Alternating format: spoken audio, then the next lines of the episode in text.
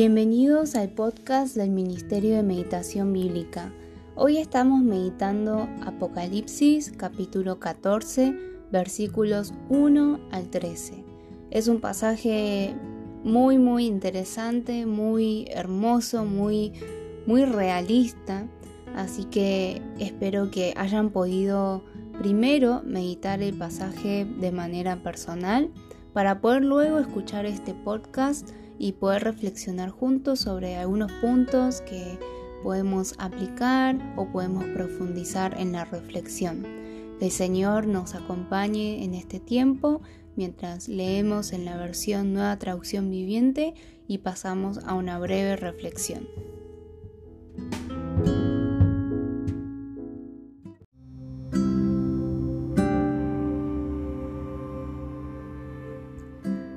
Luego vi al Cordero de pie sobre el monte Sión, y con él había ciento cuarenta y cuatro mil que tenían el nombre del Cordero y el de su Padre escrito en la frente. Y oí un sonido que venía del cielo, era como el rugido de grandes olas del mar o el retumbar de fuertes truenos. Parecía el sonido de muchos arpistas tocando juntos. Ese gran coro entonaba un nuevo canto maravilloso delante del trono de Dios y delante de los cuatro seres vivientes y los veinticuatro ancianos. Nadie podía aprender ese canto aparte de los 144 mil que habían sido rescatados de la tierra.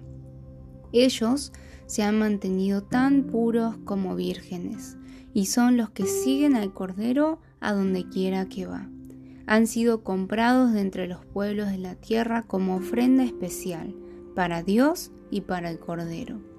Ellos no han dicho mentiras y son intachables. Y vi a otro ángel que volaba por el cielo y llevaba la eterna buena noticia para proclamarla a los que pertenecen a este mundo, a todo pueblo y toda nación, tribu y lengua. Teman a Dios, gritaba Denle gloria a Él, porque ha llegado el tiempo en que ocupe su lugar como juez. Adoren al que hizo los cielos, la tierra, el mar y todos los manantiales de agua. Luego otro ángel lo siguió por el cielo mientras gritaba, Babilonia ha caído, cayó esa gran ciudad, porque hizo que todas las naciones del mundo bebieran el vino de su apasionada inmoralidad. Después, un tercer ángel lo siguió mientras gritaba, Todo el que adore a la bestia y a su estatua o acepte su marca en la frente o en la mano, tendrá que beber el vino de la ira de Dios que se ha servido sin diluir en la copa del furor de Dios. Ellos serán atormentados con fuego y azufre ardiente en presencia de los ángeles santos y del Cordero. El humo de su tormento subirá por siempre jamás y no tendrá alivio ni de día ni de noche, porque adoran a la bestia y a su estatua y aceptaron la marca de su nombre. Esto significa que el pueblo de Dios tiene que soportar la persecución con paciencia, obedeciendo sus mandamientos y manteniendo la fe en Jesús. Y oí una voz del cielo que decía, escribe lo siguiente, benditos son los que de ahora en adelante mueran en el Señor. El Espíritu dice, sí, ellos son en verdad benditos porque descansarán de su arduo trabajo, pues sus buenas acciones los siguen.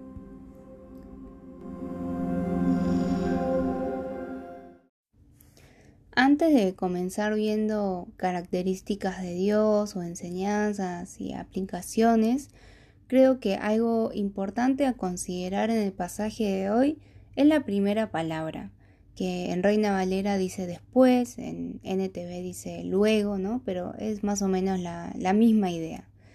Después, mire, esto quiere decir que eh, es importante que hayamos leído, hayamos meditado, pero bueno, si no lo hemos meditado, que por lo menos antes de comenzar a meditar el pasaje de hoy en el capítulo 14, que leamos por lo menos el capítulo 13. Y cuando lo hacemos así, Realmente la lectura y la meditación del capítulo 14 es, es un poco más impactante y hasta incluso es muy emocionante. Así que lo primero que quería compartir con ustedes es eso, que no, no se olviden que nosotros, por eso la meditación bíblica la hacemos libro por libro, porque es importante que vayamos viendo cada pasaje del día, pero en su contexto, ¿no? Teniendo en cuenta lo que pasa antes y después. Bueno, por eso preparamos los recursos de panorama semanal en la página de YouTube y, y demás recursos. Así que les recomiendo eso en primera instancia.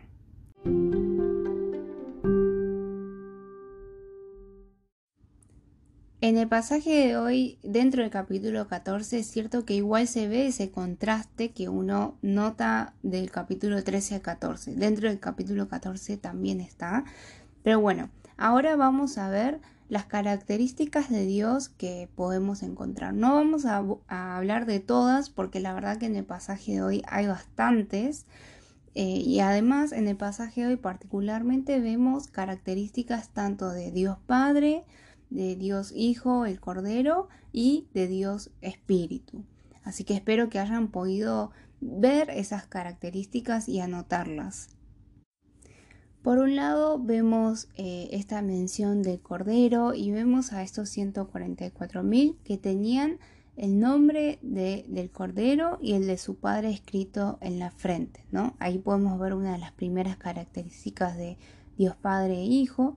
Luego en el versículo 4 vemos que el cordero ¿no? Eh, se mueve y por eso los que le siguen, los que son sus siervos, le siguen. También vemos que están aquellos que, fueron redimidos como primicias para Dios y para el cordero.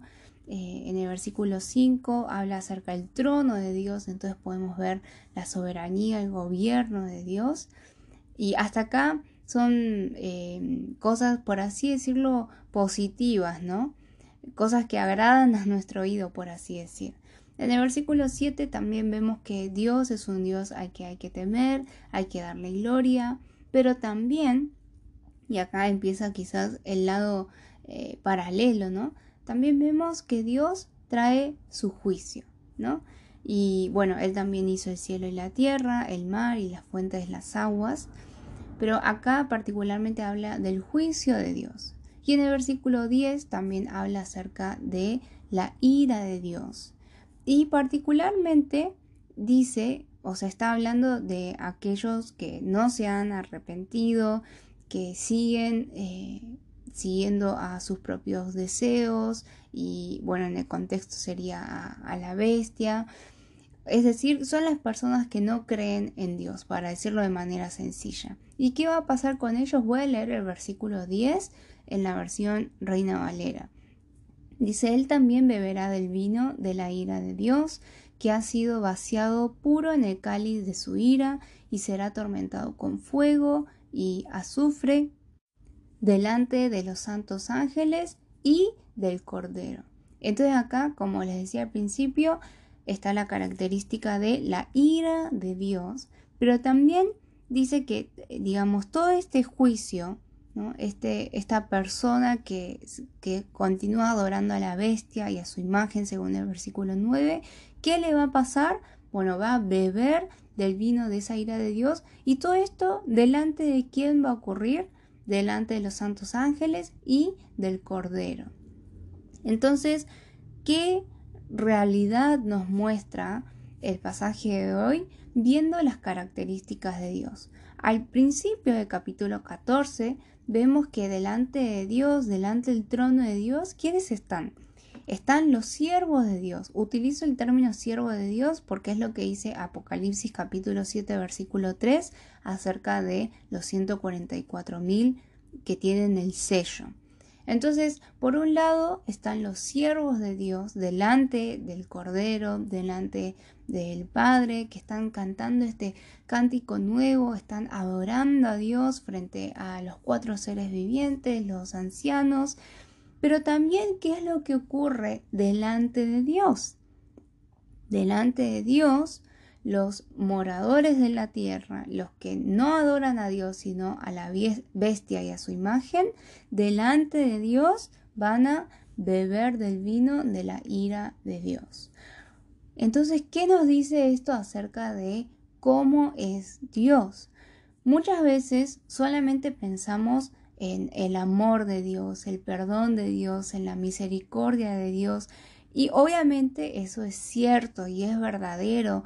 Y las personas que son parte del pueblo de Dios pueden disfrutar de, ese amor, de esa misericordia.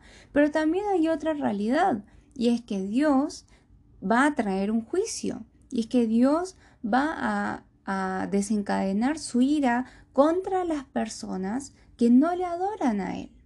Esto es una realidad muy importante porque a veces pensamos que Dios, bueno, no, Dios ama a todas las personas por igual, Dios ama a todos. Pero si vemos en la palabra, eh, vemos que no es tan así, aunque es cierto, por lo que vemos eh, en el versículo 6, que a pesar de que los moradores de la tierra adoraban a la bestia, igual Dios que enviaba enviaba su evangelio, enviaba su palabra. Pero si aún así las personas no desisten en su adoración a este mundo o a sí mismos, entonces van a caer en el juicio de Dios, en la ira de Dios y van a ser atormentados con fuego y azufre delante de Él. Entonces, ¿qué dos cosas ocurren delante de Dios? tanto la salvación, el gozo, el cántico, como también la ira a aquellos que no le adoran ni le obedecen. Entonces, ¿cómo podemos aplicar esto en nuestra vida? ¿Cómo puedo aplicar esto en mi vida? Bueno, tengo que hacerme esta pregunta, ¿no? Bueno, si estas estos dos tipos de personas, estos dos tipos de grupos están delante de Dios, yo realmente ¿A cuál pertenezco? Yo puedo estar delante de Dios con gozo, con cántico nuevo, con la convicción y la certeza de que soy redimida, de que no voy a tener la condenación, o estoy en el grupo de personas que van a recibir la ira de Dios delante de Él. Entonces ahora, teniendo en cuenta esto, incluso podríamos ir a la parte de las enseñanzas. Y es muy claro en el pasaje hoy porque nos muestra cómo son entonces las personas que son parte de esos 144 mil, que son parte de, los siervos de Dios.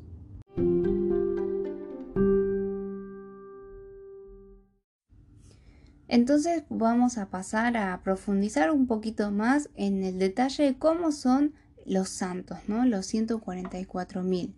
En principio vemos que están cantando un cántico nuevo que nadie más podía aprender. Entonces, ¿cómo podemos aplicar esto en nuestras vidas? Bueno, primero preguntarnos si en mi relación con Dios está este cántico y lo voy a expresar también con la palabra gozo, ¿no? Entonces, examinemos un poco cómo son nuestras oraciones, cuáles son nuestros pensamientos y nuestros sentimientos últimamente qué porcentaje de mis pensamientos están colmados con, con gozo, con el, gozo de, saber que estoy en comunión con Dios.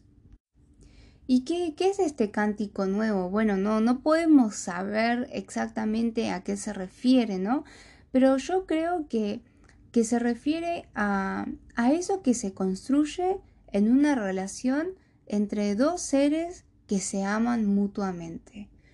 Cuando, una, cuando dos personas se aman mutuamente, eh, eso significa que tienen una relación, que tienen comunión, eh, que hay conversación, hay comunicación, hay momentos alegres, hay momentos tristes, hay eh, hay, por así decirlo, acá en Argentina decimos como chistes internos, cosas que solo esas dos personas saben y que les parece graciosa o que surgen de alguna experiencia juntos. Y creo que en algún sentido este cántico nuevo también es algo que solamente se puede formar entre Dios y, un pueblo que realmente ama a Dios, que experimenta a Dios cada día y que no es algo forzado, no es algo que se puede aprender, no es algo que se puede estudiar, sino que surge y rebosa eh, por amor a Dios y por esa relación y comunión que uno tiene con Dios. Entonces, pensemos en nuestra vida, si estamos teniendo este gozo, este cántico nuevo por el Señor, pensemos si no estamos tratando de forzar algo también, ¿no? De querer aprender.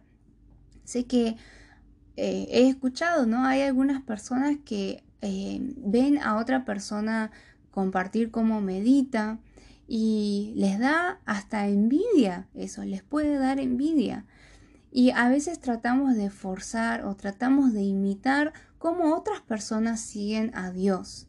Pero es importante que ese cántico nuevo, esa relación, surja de manera natural en una relación íntima con Dios, en una relación personal con Dios y tener así como mi secreto y mi intimidad con Dios. ¿No les parece muy, muy hermoso eso?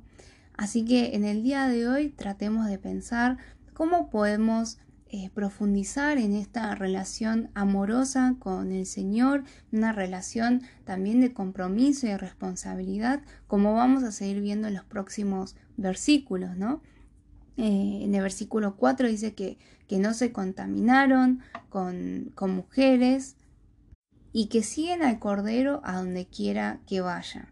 Bueno, hay, muchas características, no voy a mencionarlas todas, así que voy a pasar al versículo 12 que dice que aquí está la paciencia de los santos, los que guardan los mandamientos de Dios y la fe de Jesús. Y el versículo 13 dice, oí una voz que desde el cielo me decía, escribe, bienaventurados de aquí en adelante los muertos que mueren en el Señor. Sí, dice el Espíritu, descansarán de sus trabajos porque sus obras con ellos siguen. Entonces vemos cómo en esta tierra siendo nosotros moradores de los cielos, moradores del cielo, tenemos que guardar qué cosa? Los mandamientos de Dios y la fe de Jesús y tenemos que tener paciencia. Sí, Dios va a, seguir eh, eh, mostrando estos dos aspectos, ¿no? De la salvación y el juicio. Pero si yo soy parte del pueblo de Dios, si yo soy parte de ese pueblo santo, ¿Qué tengo que hacer? Tengo que desarrollar esta paciencia y pase lo que pase, guardar los mandamientos de Dios y la fe de Jesús. Tengo que morir en el Señor. Esa es la obra que Dios quiere que tengamos. Y eso es lo que el Espíritu dice, que descansaremos de nuestros trabajos. Así que en la aplicación también, ¿no? Y, en nuestra oración y respuesta a Dios podemos ser sinceros y decir, Dios, la verdad que estoy un poco cansado. Estoy un poco cansado de siempre ser bondadoso con esta persona y que no, no me lo agradezca. Pero en el pasaje hoy podemos escuchar a Dios decir que lo tenemos que seguir haciendo y que llegará un momento en el cual descansaremos del trabajo porque nuestras obras siguen con nosotros, porque nuestras obras nos siguen.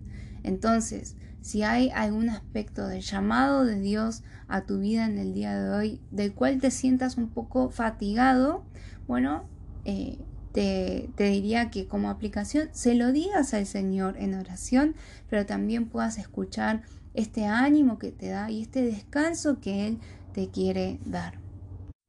Esperamos que estas reflexiones hayan podido ser de ayuda y los esperamos en el próximo episodio del podcast el día viernes.